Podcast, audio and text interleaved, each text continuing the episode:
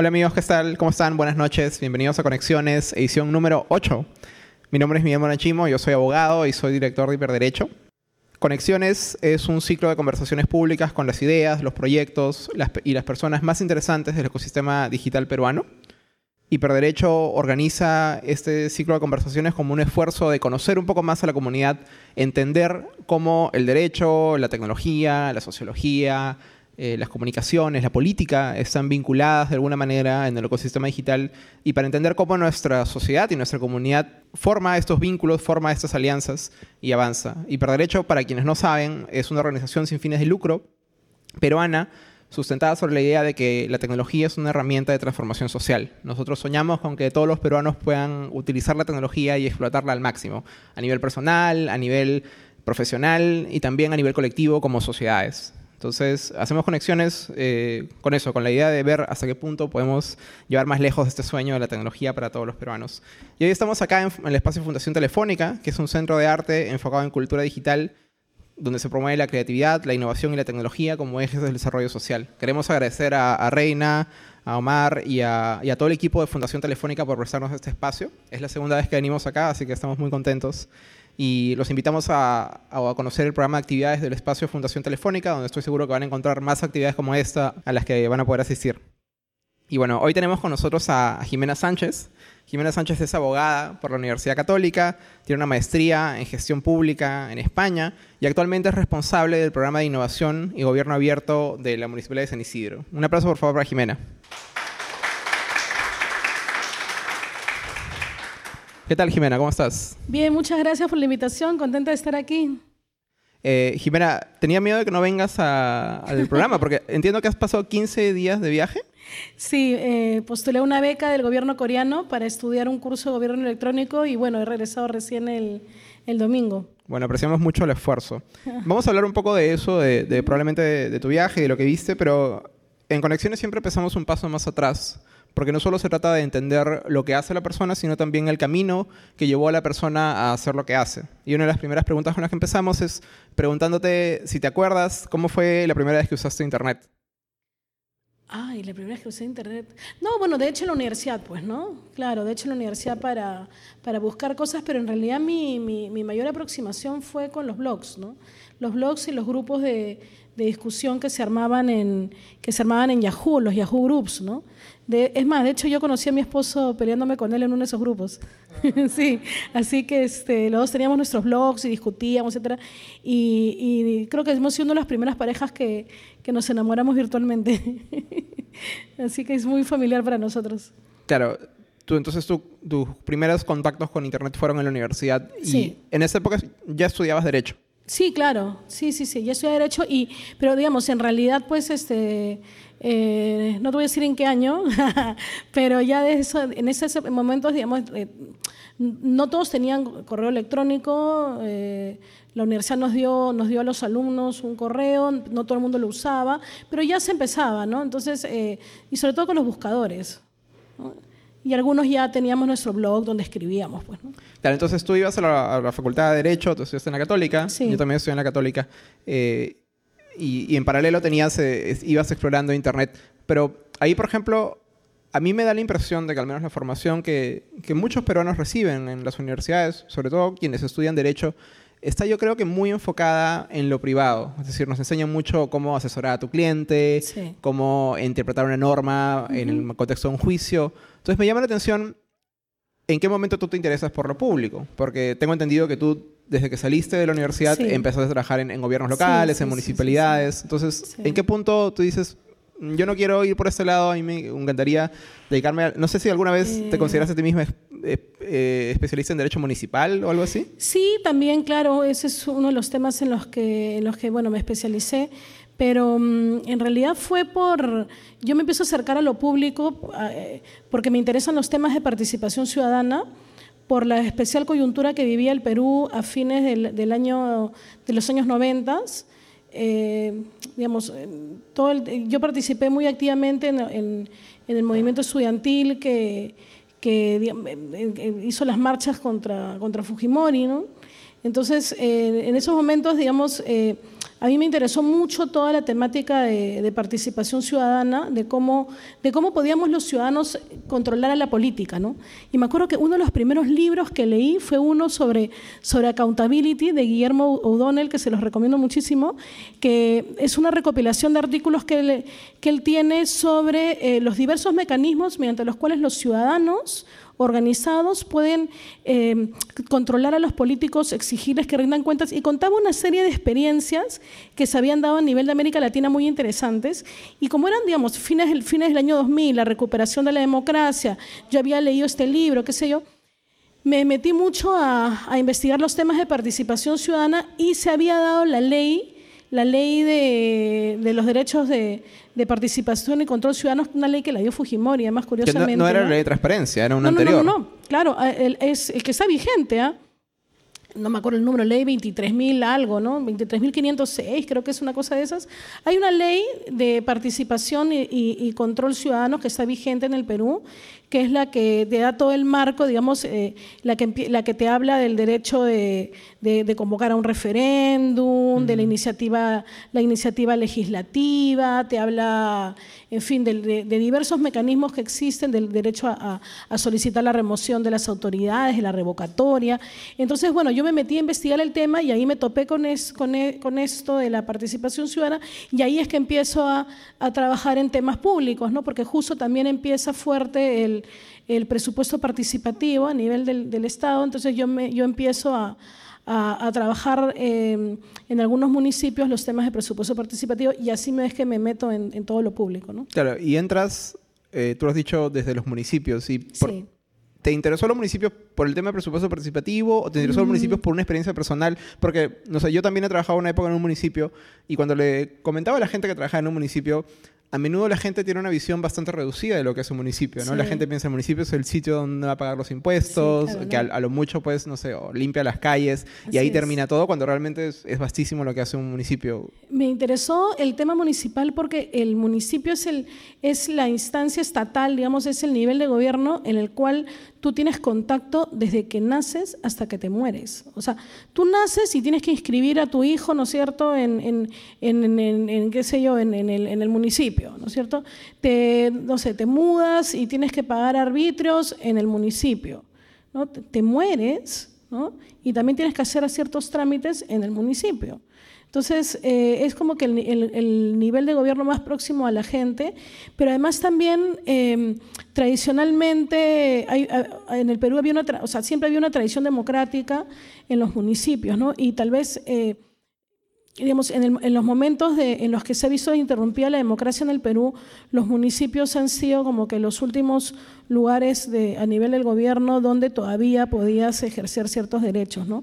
Y también, bueno, ya manera de anécdota, porque me, me peleé con el alcalde de mi distrito, porque no me hacía caso por unos reclamos que tenía. Entonces empecé a averiguar cómo funcionaba toda la dinámica municipal y así fue que me, que me metí ¿no? en el tema. Claro, y uno de tus primeros trabajos fue precisamente trabajar en participación vecinal. Eh, pero con, con, la Red Perú fue primero. Con la Red Perú se, era una plataforma de ONGs que se formó, eh, donde estaba, bueno, Propuesta Ciudadana, varias ONGs, que entraron a asesorar en lo que eran los presupuestos participativos de varios distritos, ¿no? Entonces, a, a mí me tocó ver el presupuesto participativo en Villa El Salvador, en San Juan del Urigancho, y fue una experiencia muy rica. ¿no? Y de ahí ya después entré a trabajar a la Municipalidad de Miraflores. En, primero hicimos un programa de buen gobierno y luego pasé a la gerencia de participación vecinal. Y digamos, a ti te interesó trabajar en participación vecinal porque lo veías como una conclusión de eso que habías empezado a explorar en sí, el Sí, porque quería este, poner en práctica, digamos, una serie de, de, iniciativas interesantes que había visto en otros lados o ideas que tenía de, de, cosas que se podían hacer y también porque era un reto, ¿no? Porque yo había visto que eh, muchos cuestionaban el tema de la participación ciudadana y decían, bueno, en, en determinados distritos eh, donde no hay demandas sociales insatisfechas, no tienes altos niveles de participación ciudadana. ¿no? Entonces decían, por ejemplo, que en distritos urbanos de clase media, de nivel socioeconómico A, B y C, los niveles de participación ciudadana son reducidos porque las personas tienen sus necesidades básicas satisfechas. Entonces, eh, me pareció un reto plantear otros mecanismos de participación diferentes en, Miraflores. ¿no?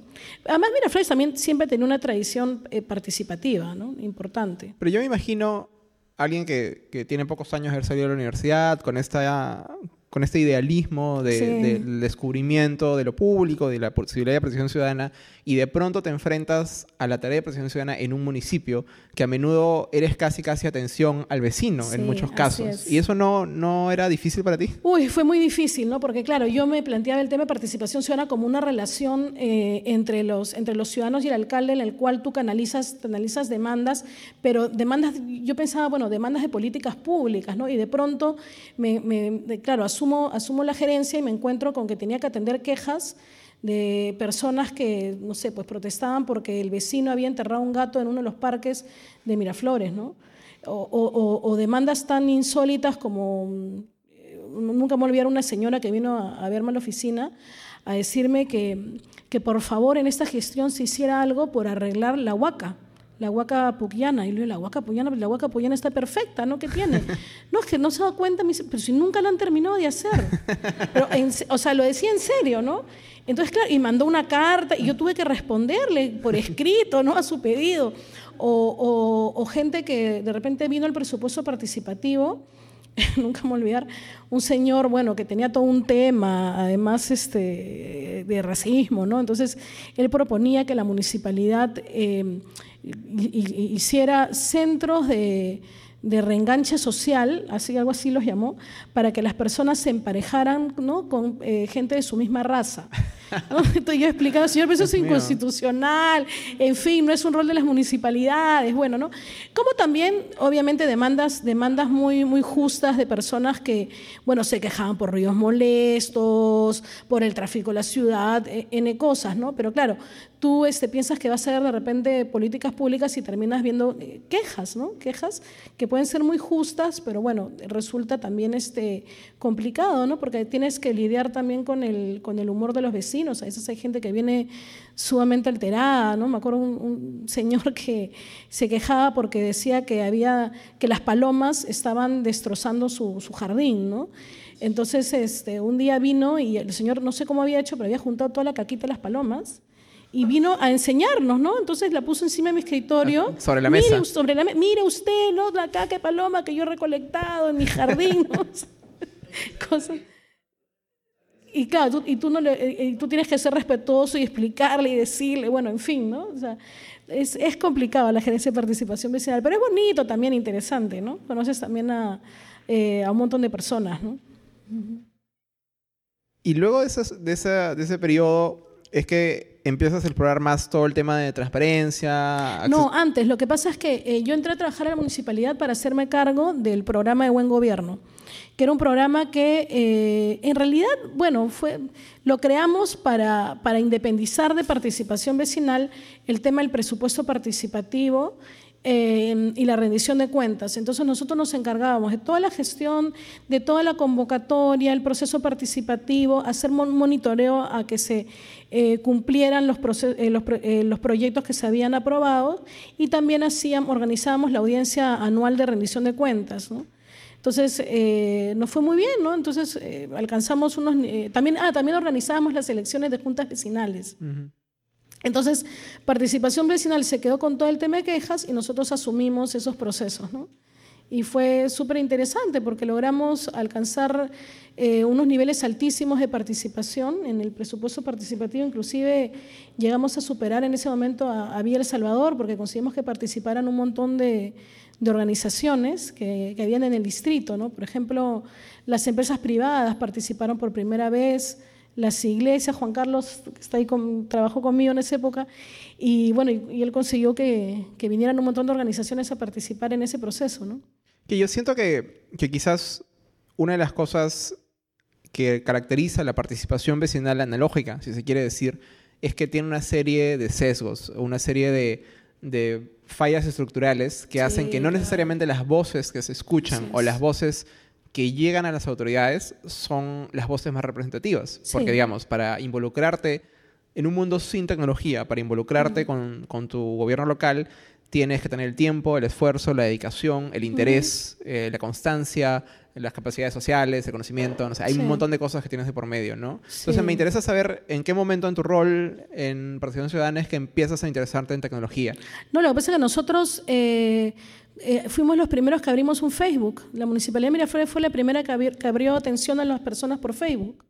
Eh, cuando lo abrimos era el año 2008 y nadie tenía una página en Facebook de ninguna institución pública. ¿no? De hecho, lo, abrimos con mucho con mucho temor también, con mucho cuestionamiento ¿no? por parte de, de, algunas personas de la municipalidad que nos decían, pero ¿cómo van a abrir una página en Facebook? ¿no? Entonces, este, no entendían cómo íbamos a abrir un canal de atención por ahí.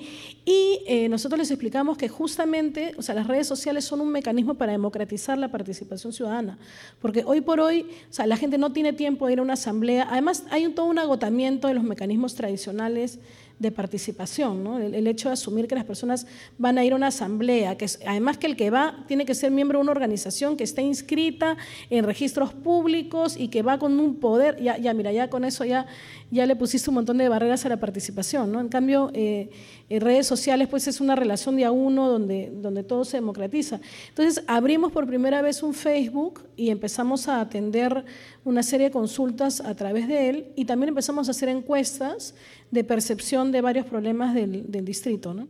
Y es, eh, es ese interés en la tecnología en el que te lleva más adelante a involucrarte en proyectos de datos abiertos. Sí, claro. Eh, eso fue ya, bueno, yo en el 2011 entré a trabajar en la Municipalidad de Lima y se formó una comisión de gobierno electrónico que tenía que ver varios, varios proyectos. Entonces, uno de los proyectos que vimos fue eh, justamente el del portal de datos abiertos. Recibimos una, una visita del Banco Mundial donde nos introdujeron en todo este tema y a mí yo me quedé fascinada porque... ¿Ese fue tu primer eh, contacto con la idea de los datos abiertos? Sí, sí, sí, sí. A través de esta capacitación que nos hizo el Banco Mundial nos presentaron una serie de experiencias que se estaban dando en ese momento y a mí me, me interesó muchísimo, me quedé enganchada porque el tema de datos abiertos involucra participación ciudadana, colaboración, transparencia y rendición de cuentas. ¿no?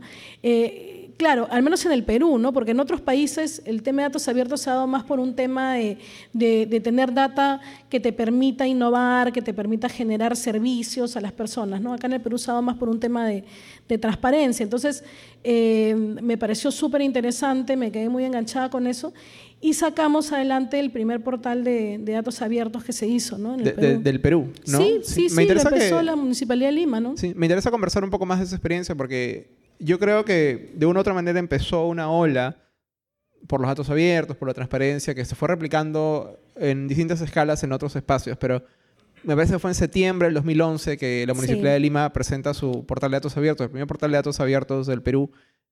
¿Qué tan difícil fue llegar a eso? Em, no sé, ¿cómo fue un poco la, experiencia de, lograr, em.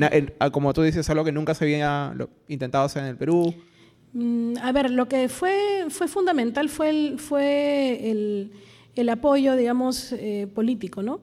Eh, contamos con todo el apoyo para poder sacarlo adelante. De hecho, el gerente municipal de ese entonces, Miguel Prialé, eh, se quedó muy entusiasmado con el tema y, me pidió personalmente bueno, que, que, sacara adelante ese proyecto. ¿no? Entonces, hubo un clima favorable al interior de la municipalidad, pero a pesar de que había un apoyo, digamos, de la, de la alta dirección, fue bien complicado sacarlo porque eh, nos tuvimos que enfrentar con el temor de los funcionarios de liberar información.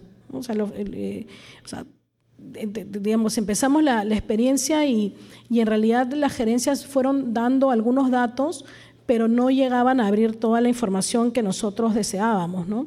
Siempre había el temor, una barrera y, bueno, yo, si bien se, o dio, sí tuvimos que enfrentar varios, varios inconvenientes, ¿no? Como por ejemplo, eh, como te digo, el, el, tema del secretismo, el tema del temor, eh, o sea, el temor de los funcionarios y también em, la burocracia, ¿no? La misma burocracia que hay dentro de la, de la municipalidad, ¿no?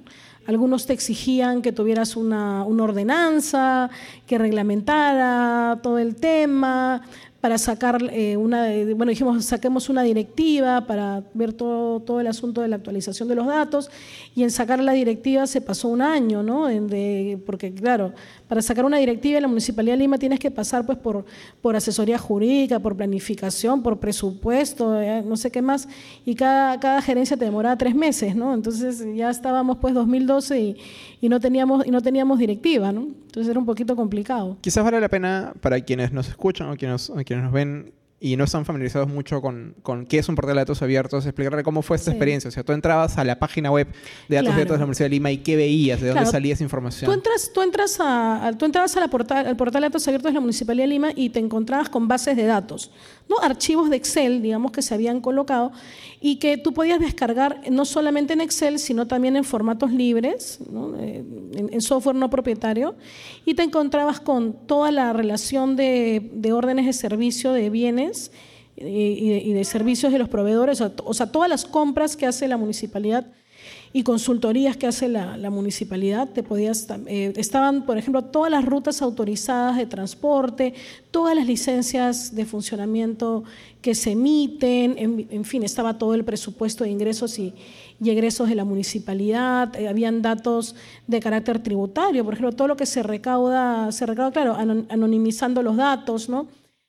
Em, en fin, habían bastante, data bastante, que era bastante interesante. ¿no? Eh, por ejemplo, con toda la data de las rutas que liberó la municipalidad, las rutas de transporte, se han hecho una serie de aplicativos como Tu Ruta, Mi Micro, que te, que te enseñan eh, por dónde, si estás en el punto A, cómo haces para ir al punto B, qué micro tomar, etcétera.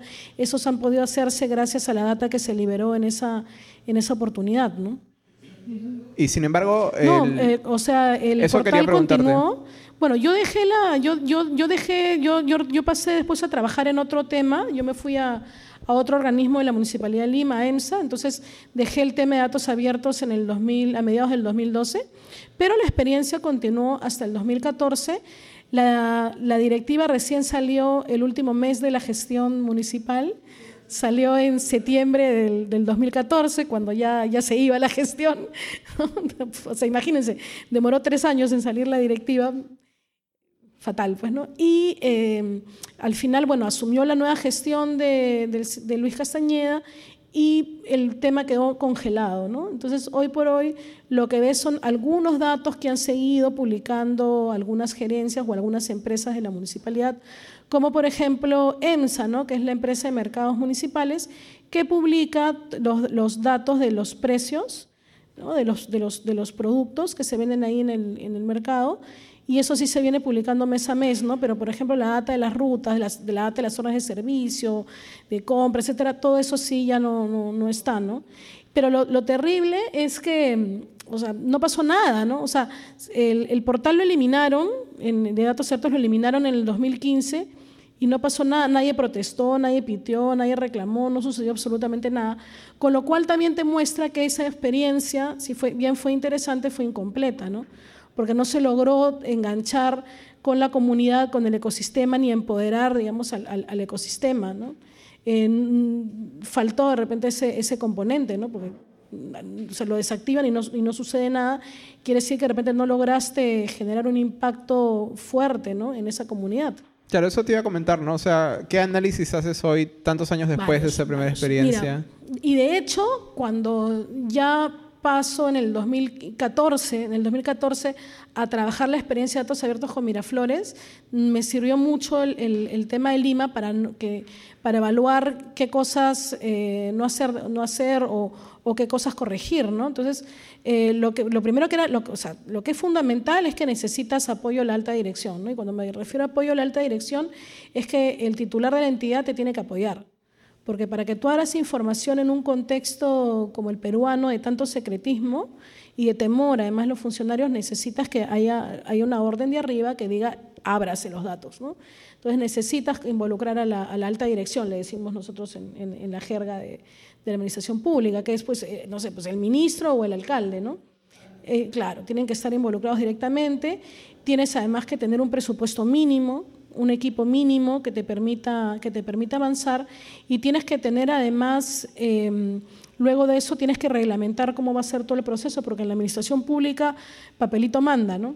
lo que no está escrito, lo que no está normado, no se cumple, ¿no? Entonces tienes que, tienes que generar tus, tus propios mecanismos normativos para que se cumpla después con actualizar periódicamente la, información y lo que es muy importante, tienes que eh, involucrar a la comunidad a la cual tú te quieres dirigir, ¿no? porque un tema de datos abiertos no es un tema masivo, no es un tema, no es un tema accesible, eh, fácil de, acceder para todo el mundo, ¿no? no todo el mundo está familiarizado con el trabajo con bases de datos. ¿no?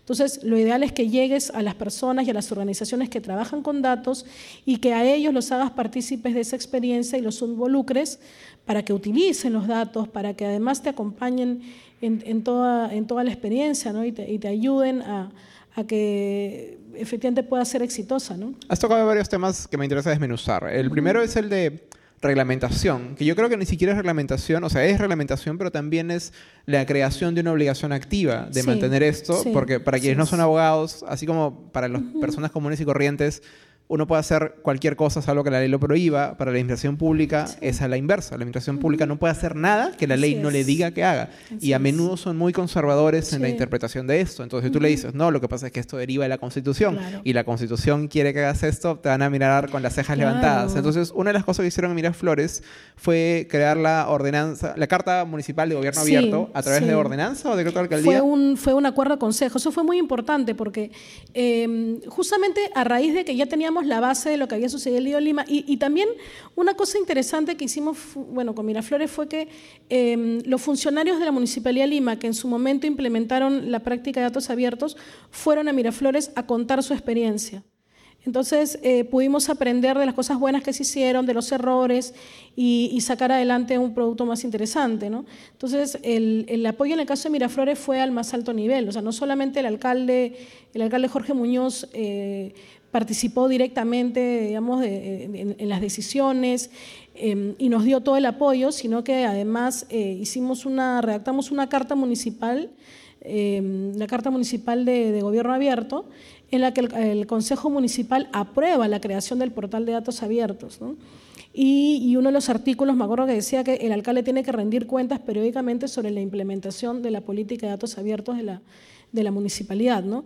Y además, esta, esta, esta política de datos abiertos estaba inmersa dentro del plan de gobierno electrónico que ya tenía la municipalidad de Miraflores, ¿no? porque ya tenía algo, algo bastante avanzado. ¿no? Entonces, claro, empezamos la experiencia con un apoyo al más alto nivel. ¿no? Y otra cosa que mencionaste, no solamente es la creación de esta obligación legal, sino también el involucramiento y la difusión entre las comunidades que más directamente podrían aprovecharlo. Y ahí es algo que se había intentado en Lima, se hizo en Lima de hecho, y se replicó en Miraflores y desde entonces ha seguido haciendo, que es no solamente la comunicación a través de, medios y, espacios especializados, especializados, sino también las hackatones. No sé si nos puedes contar un poco eh, cómo fueron esas primeras hackatones. De hecho, en Lima se hicieron, si no me equivoco, tres hackatones. Mm, en, donde en realidad, bueno, se construyeron prototipos de los aplicativos eh, tuvo, bastante demanda, participaron bastantes personas, se sumaron varias organizaciones a apoyar, pero lamentablemente nunca se, se hicieron los aplicativos. O sea, no, no, se llegó a la segunda etapa que es apoyar, digamos, al, a, a, los ganadores para que desarrollen e implementen la, la solución. ¿no? Entonces, en Lima se quedó solamente en el premio y, y no se llegó a implementar eh, absolutamente nada. ¿Por, qué, ¿Por qué crees que fue? Ah, por falta de apoyo, por falta de apoyo en la misma gestión municipal, no se dio el presupuesto necesario. Ah, lo que pasa es que también en Lima, eh, cuando, eh, cuando ya la experiencia, bueno, pasa una, más de un, más un poco más de un año, un par de años, la experiencia al final eh, de datos abiertos, la termina, esa función se le terminan dando a la subgerencia de tecnologías de la información que en realidad lo que le dicen es tú encárgate de actualizar el portal, pero no había nadie encargado en la municipalidad de activar el ecosistema. Pensando estratégicamente, más allá de apretar, refrescar. Claro, más allá de, subir y eh, actualizar bases de datos, pues el tema de, datos, de, tema de datos abiertos requiere políticas públicas activas, ¿no? Entonces no había nadie que se encargue de activar el ecosistema y por eso es que la experiencia se cae y además em, todo el tema de datos abiertos se lo encargan a una, a una oficina de rango menor, ¿no? Entonces ahí es que, es que, es que, es que la experiencia, bueno, se congela. Y en cambio en Miraflores, eh, todo, el, todo el tema de datos abiertos estuvo eh, a, cargo, a cargo de la misma gerencia municipal. De hecho, eh, Alberto de Belaunde era asesor en ese, jefe del gabinete de asesores en ese momento de la Municipalidad de Miraflores y él era el encargado de eh, sacar adelante eh, adelante el tema junto conmigo, ¿no? Yo, yo me reunía con, con Alberto y él, bueno, despachaba directamente con el alcalde, ¿no? O, con el gerente municipal.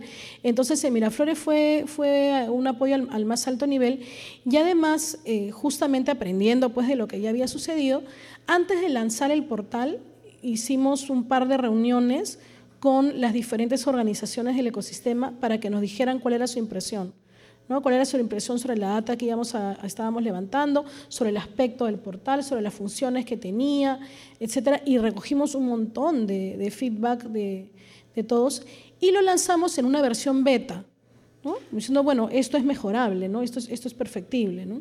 Y, cuando lo lanzamos, eh, hicimos un evento en la municipalidad en la que participaron también varias organizaciones, entre ellas Proética. ¿no? Proética eh, acompañó al alcalde en la presentación de, del portal, ¿no?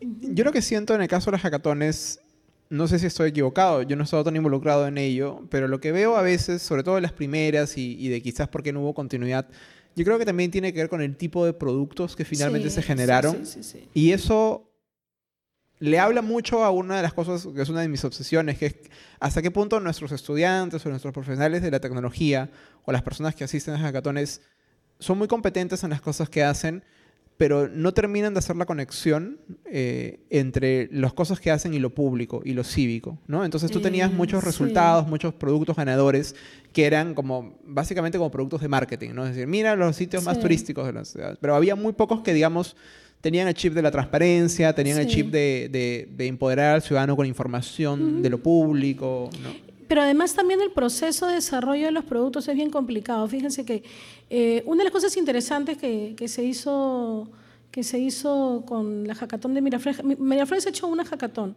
y lo que se, se, se, hizo ahí fue sacar una, un, un, decreto de alcaldía, fue un decreto de alcaldía en el cual la municipalidad se comprometía a implementar una de las soluciones ganadoras de la hackathon. Ese compromiso fue muy importante para que se animaran a participar en la hackathon personas bien interesantes. ¿no?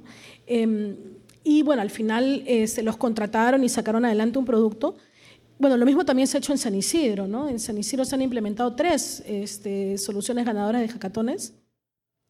Pero ese proceso de, implementación de los productos de las hackatones no es sencillo, ¿no? Primero porque una hackathon es un evento, un evento que dura 24 horas, 30 horas, no dura más.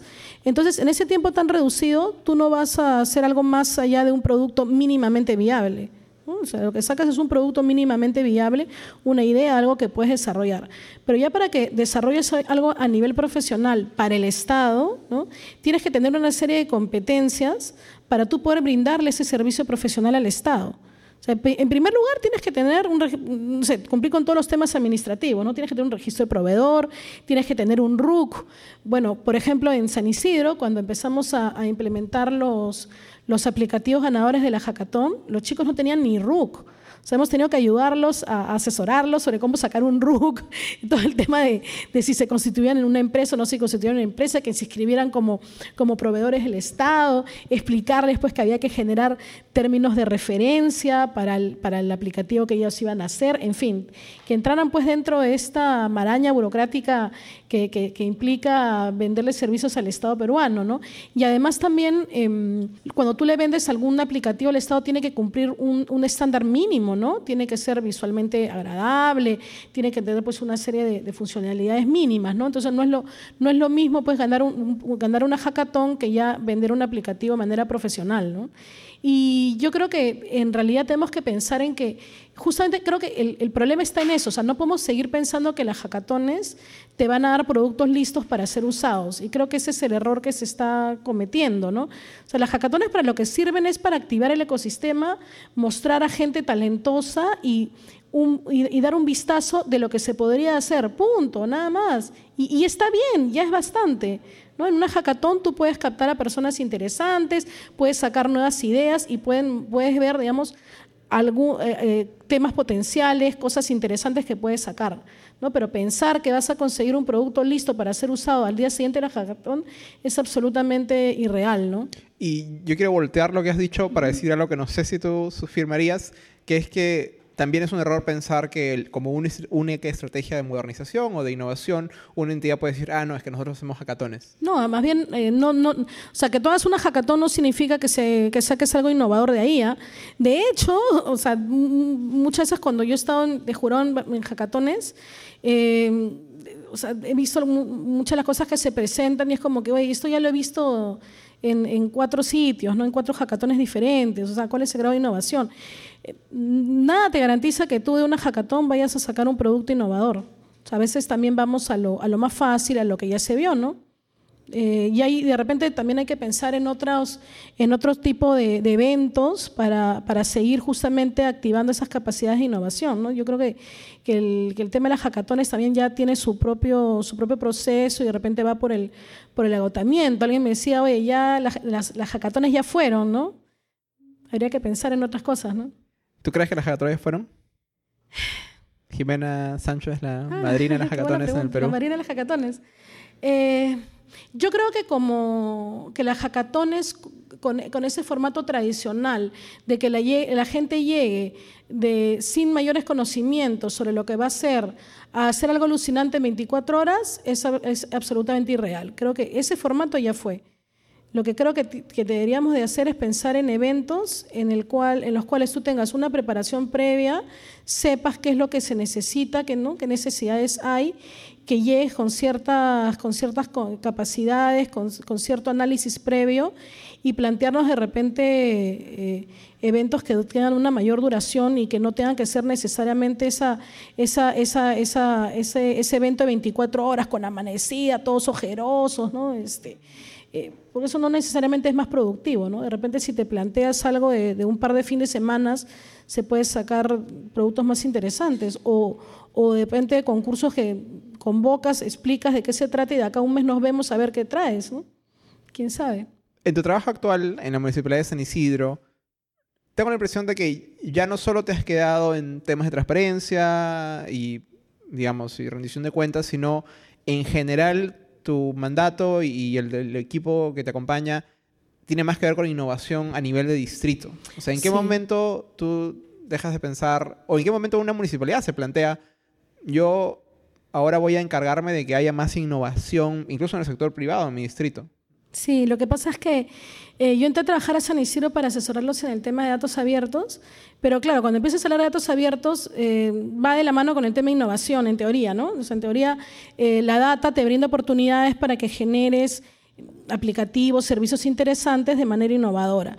Entonces, em, empecé a analizar mucho la experiencia de Ciudad de México. Ciudad de México tiene un laboratorio muy interesante, un laboratorio de innovación pública, entonces vi las cosas que estaban haciendo y eh, Manuel Velarde es una persona muy, muy innovadora, muy disruptiva, ¿no? con la que es muy fácil plantearle esos temas, le, gusta. ¿no? Entonces eh, le dije, Manuel, mira lo que están haciendo en Ciudad de México, mira esta experiencia, ¿por qué no sacamos nuestra propia versión local de un laboratorio de innovación? Y le gustó mucho la idea y, entonces, bueno, empezamos a diseñarlo y, bueno, y, hoy tenemos el primer, creo que es bueno, el único laboratorio de innovación municipal por el momento en el Perú.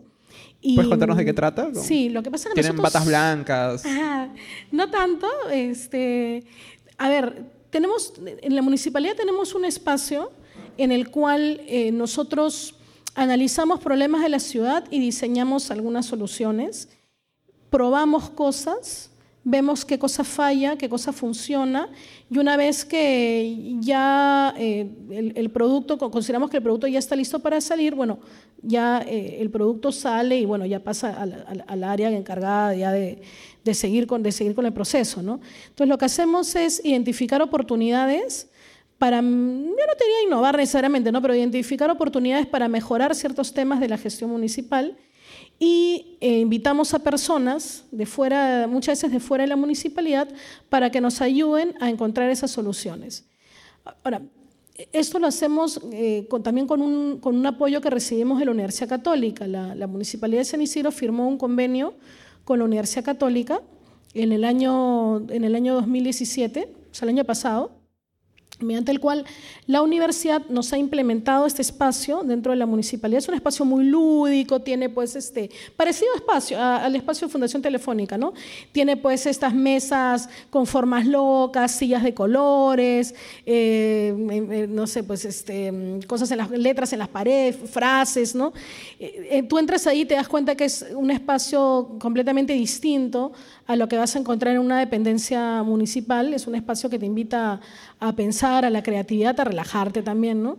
Entonces, eh, la universidad, bueno, lo implementó y dentro de la universidad había un laboratorio de innovación, eh, Piscina Lab, que pertenece al Centro de, de, Innovación y Emprendimiento de la Católica. Entonces los chicos de Piscina Lab querían estar en contacto con algún organismo público y también con empresas privadas para brindarles sus servicios y les interesaba salir de la, universidad, ¿no? porque claro, dentro de la universidad es hacer una esfera eh, diferente, ¿no? muy controlada, muy académica, ellos querían estar en el mundo real, digamos.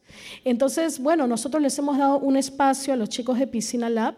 Entonces, junto con los chicos de Piscina Lab, eh, nosotros eh, hemos diseñado varios productos. La universidad nos da el acompañamiento en tres proyectos municipales anuales pero además también nos ayuda a lo que es la activación del ecosistema y em, nos, incuba tres iniciativas vecinales anuales. Ellos tienen su centro de, incubación en, la Universidad Católica.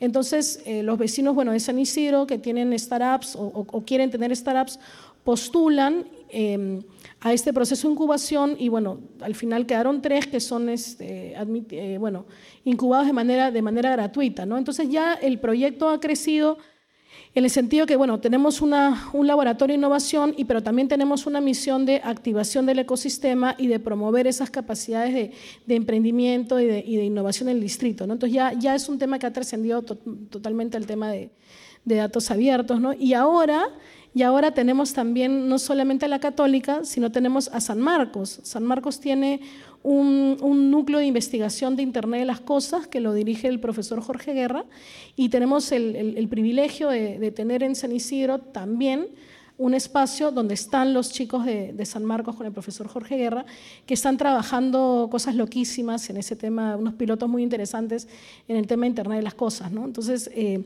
es muy rico como gobierno local tener, o sea, yo en mi oficina tengo ¿no? a los chicos de Piscina Lab de la Católica y a los chicos del Núcleo de Investigación de Internet de las Cosas de San Marcos. ¿no? Entonces, como gestión municipal, eso nos ayuda muchísimo a la hora de que nos planteamos una serie de proyectos. ¿no? Entonces, eso es algo que yo no, no había terminado de comprender este espacio de innovación no solo ayuda a proyectos de innovación privados fuera de la municipalidad, sino también ayuda a la municipalidad a mejorar sus procesos internos. es posible que quizás, no sé, algo que en el futuro esté en un tupa esté siendo diseñado bajo estas nuevas metodologías. Bueno, de hecho, por ejemplo, nos, en la sede San Isidro tiene una sede electrónica, o sea, ha ido avanzando mucho en lo que es la digitalización de trámites y todo ese tema de la sede electrónica, por ejemplo, lo hemos visto en su momento en el, en el laboratorio de, innovación o, por ejemplo, eh, tenemos una, un, un, aplicativo interno, ¿no? de uso interno, que es para todo el tema de de control del sistema rotativo de estacionamientos que tenemos en, las calles y eso ha sido también eh, diseñado, etcétera, dentro del, laboratorio de innovación. Eh, hace poco sacamos unos concursos para que las personas opinen sobre la remodelación de, espacios públicos y podían entrar a una plataforma que le llamamos Urban Lab, donde podían pues, este, manifestar su opinión, etc. Entonces, eso lo hicimos también eh, como parte del laboratorio de innovación. Hemos, eh, se hicieron talleres con los vecinos utilizando la metodología de design thinking para poder eh, establecer ese diseño, prototipo de espacio público que ellos querían, y los arquitectos que presentaban sus propuestas de, remodelación de estos espacios tenían, digamos, como insumos las opiniones vertidas por los vecinos en, esta, en este portal web y también eh, los, los, resultados del, de los talleres de design thinking, ¿no? Entonces hay varias cosas que hemos ido, hemos ido sacando así con el tiempo, ¿no? Y también cosas que hemos probado y que de repente no han funcionado, ¿no? Que, es, eso era lo que me llama la atención. O sea, imagino que debe ser un empate difícil el incorporar esas metodologías de, creatividad, de, prototipado, en una cultura pública, en una cultura de funcionario público, donde equivocarse eh, es, gravísimo. Pero fíjate que, ¿sabes qué? Em, creo que en San Isidro mm, el tema ha fluido bien también porque hay una cultura al interior de la gestión municipal favorable a lo diferente. ¿ya? Entonces, eh, digamos, todos todos los gerentes han participado muy activamente. Claro, hemos tenido talleres de sensibilización primero, de capacitación, pero siempre ha sido como que una fiesta, ¿no? Entonces, por ejemplo, eh, cuando bueno, anunciamos que la Universidad Católica iba a, acompañarnos en tres proyectos municipales, todos los gerentes querían que su proyecto fuera, fuera el elegido, ¿no? Entonces hicimos un concurso y ya los veías a ellos, pues, este, tuvieron pues varias sesiones de, capacitación para aprender cómo hacer el tema de design thinking, eh, postulando con su, con, su, con su proyecto y exponiéndolo muy, con su barra, en fin, muy entusiasmados, ¿no? Entonces, en San Isidro, digamos, ha habido un clima muy favorable para esto, y eso tiene que ver con el tema del liderazgo. ¿No? Lo que yo te decía que si la cabeza es innovadora, si la cabeza es disruptiva, si la cabeza está a favor de la transparencia, de la rendición de cuentas, de la participación ciudadana, las cosas fluyen. Eh, yo no me imagino de repente una experiencia como la de San Isidro en, algún municipio donde tengas pues a un alcalde em, autoritario, oscuro o corrupto. evidentemente estas cosas en un entorno corrupto difícilmente se darían. Casi ocho años, siete años después de que se creó este primer portal de datos abiertos, hoy hay portales de datos abiertos, no solamente en los municipios por nosotros trabajamos, sino en otros municipios. El Estado, el Estado Poder Ejecutivo tiene su propia iniciativa de datos abiertos, hay un compromiso mayor. Em, ¿Tú crees que realmente hoy el Perú es un es un hace mejor su tarea como, como país, hacemos mejor nuestra tarea de transparencia gracias a esta revolución o sientes que en buena parte es una revolución a medias que todavía no termina de cuajar? Miren, yo participé, una de las cosas que también hice fue el portal de datos abiertos del MEF, del Ministerio de Economía y Finanzas. Participé, digamos, en, ese, ese, proyecto asesorándolos. Se hizo, se hizo el portal de datos abiertos del MEF con data muy interesante. Eh, porque además, imagínense, el Ministerio de Economía y Finanzas centraliza datos pues, de todas las entidades públicas. ¿no? Eh, se hizo el portal, se hizo un evento, cambió el, cambió el gobierno los funcionarios, bueno, que en ese momento lo llevaban, salieron, qué sé yo, cambiaron de trabajo y el tema se paralizó. Entonces, hoy por hoy tú entras a la, bueno, al menos hasta el día de ayer, tú entras a, la página de datos abiertos del MEF y la vas a ver congelada en febrero del 2017. Creo que fue la última vez que se actualizó. Y de repente el ministro no se ha enterado, pues, que tiene, que tiene este tema, ¿no? No, no, no, no sé qué ha sucedido ahí. Entonces, eh, a ver, yo siento que en los temas de transparencia todavía estamos en pañales. O sea, si bien tenemos una ley de, una ley de transparencia, hemos tenido retrocesos en los últimos años. Tú incumples la ley de transparencia y no pasa nada. No pasa absolutamente nada. Haces compras oscuras, compras cuestionables y tampoco pasa absolutamente nada. Em, tenemos, bueno, supuestamente tenemos una autoridad autónoma, ¿no? de, de, este, ¿cómo se llama? Autoridad Autónoma de Transparencia Datos Personales. ¿Cómo se llama la autoridad Tribunal de Transparencia. El que está en el Ministerio de Justicia. ¿no? Supuestamente se iba a crear una autoridad autónoma de transparencia que iba a velar por el cumplimiento de la ley. Pero lo que se ha creado, digamos, es una oficina dentro del Ministerio de Justicia que de autónoma obviamente no tiene nada, ¿no? Y que incluso... Eh, cuando en su momento cuando le ha dicho eh, de manera muy valiente, ¿no? el funcionario que, está a cargo de esta autoridad le dijo al ministro, oiga ministro, usted tiene que entregar la información sobre estos temas, ¿no? Eh, obviamente el ministro no le ha hecho caso. ¿no? Entonces, siento que hay un retroceso. El Perú fue uno de los primeros eh, países de América Latina en tener una ley de transparencia en el año 2002, 2003. 2002. ¿no? 2002. fuimos uno de los primeros países de América Latina en tener una ley de transparencia, pero es una ley de transparencia que, que tú lo dices siempre, además cuando, cuando conversas sobre el tema, que se ha quedado en el tiempo, que no contempla, por ejemplo, los temas, los temas digitales, que ya necesita una serie de reformas, pero además es una ley de transparencia con poco cumplimiento y, con pocos mecanismos para hacerla de cumplimiento efectivo. ¿no? Y además también eh, echa la ley, echa la trampa. ¿no? Tenemos un portal de transparencia, sí, todos podemos entrar a ver qué bienes se, se, se compra en una entidad, etcétera, pero a ver, anda, entra, navega y entiende la información que está ahí. O sea, la información que se publica en los portales de transparencia es poco amigable, compleja, no puedes navegar en ella. Por ejemplo, está llena de sellos. Está llena de sellos, ¿no? Si yo quiero saber em, a, quiénes se ha contratado durante todos los meses en una entidad pública, ¿no? Yo quiero saber, no sé, la municipalidad de, de tal distrito, a quienes contrata todos los meses, yo tengo que entrar al portal de transparencia y entrar mes por mes a un Excel diferente y buscar nombre por nombre. Eso evidentemente no es transparente. Eso es una apariencia de transparencia. Porque si yo tengo que, ¿no? que, revisar 12 Excels con 200 nombres, ¿no? manualmente además, ¿no? Eh, porque además generalmente lo publican en peor, ni siquiera en Excel, ¿no? es en PDF, ¿no? Evidentemente eso no es transparente, ¿no? Y es una de las cosas, por ejemplo, que hemos tratado de... Eh, de hacer también en San Isidro justamente con datos abiertos. ¿no? Tenemos ahorita un, aplicativo que se llama Con mis impuestos, en el cual tú puedes entrar y vas a encontrar toda la información de, ingresos, de gastos, de, órdenes de compras, de bienes de servicios de una manera muy amigable, en la que vas a poder eh, ver toda la información consolidada y además este, por áreas, ¿no? Entonces eh, es una manera mucho más transparente de mostrar las cosas, ¿no? Entonces siento que en el Perú todavía nos hemos, nos hemos quedado en el tema de transparencia y en el tema de datos abiertos estamos en pañales. Yo suelo ser muy crítica, ¿ya? Eh, porque, bueno, veo que, por ejemplo, el Perú fue uno de los primeros países que tuvo un portal de datos abiertos, lo inició la experiencia en la Municipalidad de Lima, fuimos uno de los primeros países de América Latina en adherirnos a la Alianza para el Gobierno Abierto, que es esta alianza multilateral de varios países que promueven estos temas.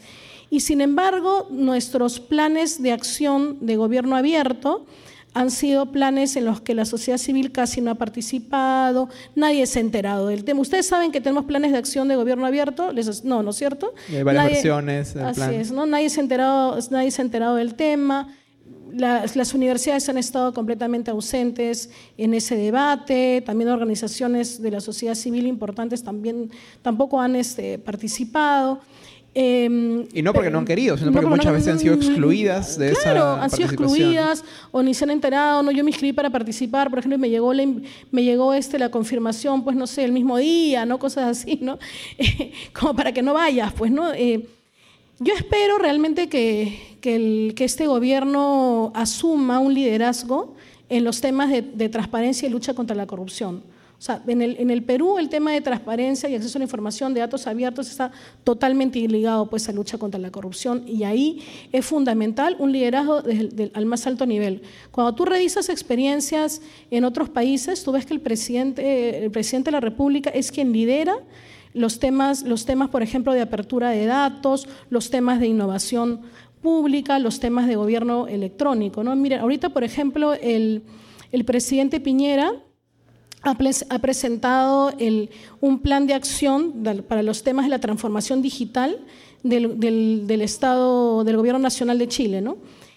es una continuación del plan que presentó también en su momento Michelle Bachelet, la presidenta anterior. ¿no? Entonces tú ves una continuidad en esas políticas públicas por más que cambian de partido de gobierno. ¿no? En cambio, aquí lamentablemente eh, tenemos que estos temas están, mm, están siendo vistos por entidades públicas, pero por ejemplo hay una Secretaría de Gobierno Digital que con mucho esfuerzo ve estos temas, que depende de la, de la PCM, pero claro, no es lo mismo eh, ver de repente al presidente Martín Vizcarra dándonos una conferencia en la cual presenta ¿no? el plan de acción de gobierno abierto del, del, gobierno ¿no? del Perú o escucharlo a él decir, bueno, nosotros vamos a liberar todas las bases de datos del Estado peruano. Obama, eh, el primer acto, la primera norma que aprobó Obama en su, en su primer día, de gobierno fue justamente eh, la liberación de, la información en formato abierto de las dependencias estatales norteamericanas. Entonces, ahí yo siento que nos hemos, nos hemos quedado, pero también se ha quedado la sociedad civil. O sea, la sociedad civil se ha quedado de repente en, otros temas y, no está viendo más allá, ¿no? Siento que como sociedad civil falta, falta una mayor demanda, una, una mayor también investigación de estos temas y, y plantearse retos interesantes, ¿no? O sea, si bien se han logrado cosas como, por ejemplo, paralizar ciertos procesos de compra muy cuestionables, por ejemplo, ahora último en el Congreso, son, bueno, porque se produce un escándalo en la prensa, pero no necesariamente porque tengas a organizaciones de la sociedad civil que de manera sistemática, institucionalizada, estén trabajando estos temas de, transparencia. ¿no?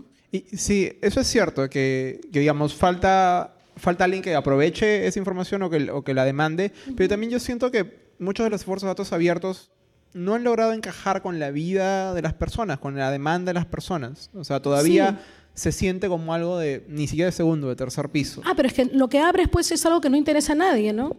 O sea, si, cuando tú, si tú entras, ustedes entran al portal de datos abiertos nacional, van a ver que hay, dice ahí, no sé, pues un millón y medio de registros. Tú dices, wow, cuánta data se ha abierto. Pero cuando entras a mirar lo que se ha abierto, vas a darte cuenta que es data que no tiene mayor importancia, ¿no? Por ejemplo, está, no sé, pues la relación de jefes de las unidades de informática del Estado peruano. ¿Y qué hago con eso? directorio de locales. Directorio de, locales, ¿no? Fechas de eh, cumpleaños. Fechas, sí, bueno, cosas así, ¿no? Eh, de poco impacto, ¿no? Tú entras, por ejemplo, a la categoría de prosperidad económica y me encontré la vez pasada con las librerías del distrito de Miraflores que las han jalado el portal de datos abiertos de Miraflores, que como dato cultural es muy interesante, pero vamos, eso no puede ser el único dato de prosperidad económica del Perú, las librerías de Miraflores. ¿no? Eh, y, y, claro, la data que está ahí no es, una, no es una data sexy, pues. O sea, si la data no es sexy, la gente no va a entrar a consumirla, ¿no? De acuerdo. Bueno, muchísimas gracias amigos. Lamento ser tirano con el tiempo, pero literalmente todas las personas que trabajan acá ya se fueron. Somos los últimos que nos mantenemos acá. Les, les agradezco muchísimo haber, habernos acompañado esta noche. Les pido un aplauso por favor para Jimena. Gracias. Nosotros el próximo mes vamos a tomar un descanso en, hacer conexiones todos los meses, pero volvemos a mediados de agosto. Todavía no sabemos el invitado, todavía no sabemos en qué lugar de Lima, pero va a ser a mediados de agosto y espero que nos puedan acompañar. Muchísimas gracias por venir. Los invito a terminarse la comida y a, ir cuando, cuando lo consideren, a irse cuando lo consideren pertinente. Gracias.